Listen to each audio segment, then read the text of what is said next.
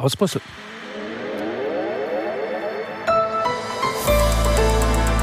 Die ARD Infonacht Nachrichten um 22.30 Uhr mit Jan Busche. Eine große Mehrheit der Mitglieder der Lokführergewerkschaft GDL hat sich für unbefristete Streiks ausgesprochen. GDL-Chef Weselski stellte das Ergebnis der Urabstimmung in Frankfurt am Main vor. Aus der NDR Nachrichtenredaktion Janine Artist. 97 Prozent der Gewerkschaftsmitglieder aus den Unternehmen Deutsche Bahn und Transdev befürworteten einen umfassenden Arbeitskampf. Die Mitglieder aus anderen Firmen stimmten auch dafür. Beteiligt haben sich laut Weselski 70 Prozent der in der GDL organisierten Lokführer.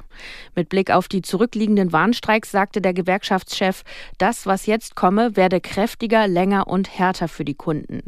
Ein Tarifabschluss mit den Arbeitgebern sei aber auch noch möglich, wenn sie sich über Weihnachten besinnen. Hauptstreitpunkt ist die Forderung der GDL nach einer kürzeren Wochenarbeitszeit für Schichtarbeiter bei vollem Lohn. Bundesgesundheitsminister Lauterbach will gut ausgebildeten Pflegekräften mehr medizinische Kompetenzen geben. Sie sollen zum Beispiel Hilfsmittel und Medikamente verschreiben dürfen. Bisher ist das nur Ärztinnen und Ärzten vorbehalten. Lauterbach sagte, Pflege dürfe weniger als sie könne. Ein Gesetzentwurf soll in den nächsten Wochen vorliegen. Der SPD-Politiker erhofft sich, den Pflegeberuf attraktiver zu machen. Der ukrainische Präsident Zelensky hat sich bei seiner Jahrespressekonferenz optimistisch zur Zukunft seines Landes geäußert.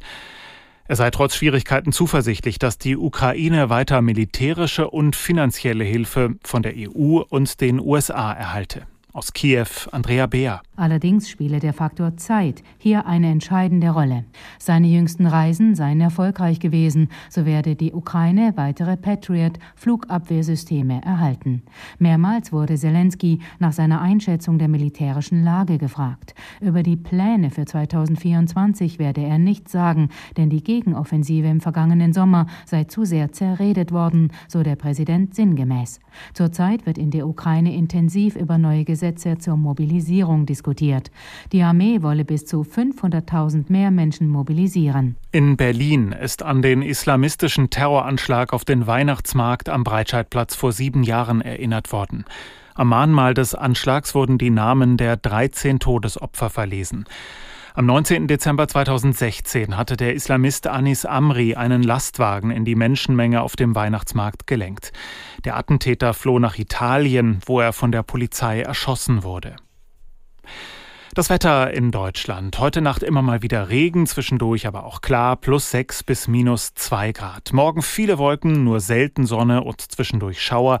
2 bis 8 Grad. Im Norden wird es stürmisch. Am Donnerstag und Freitag dann wechselhaft und windig bei 3 bis 9 Grad. Das waren die Nachrichten.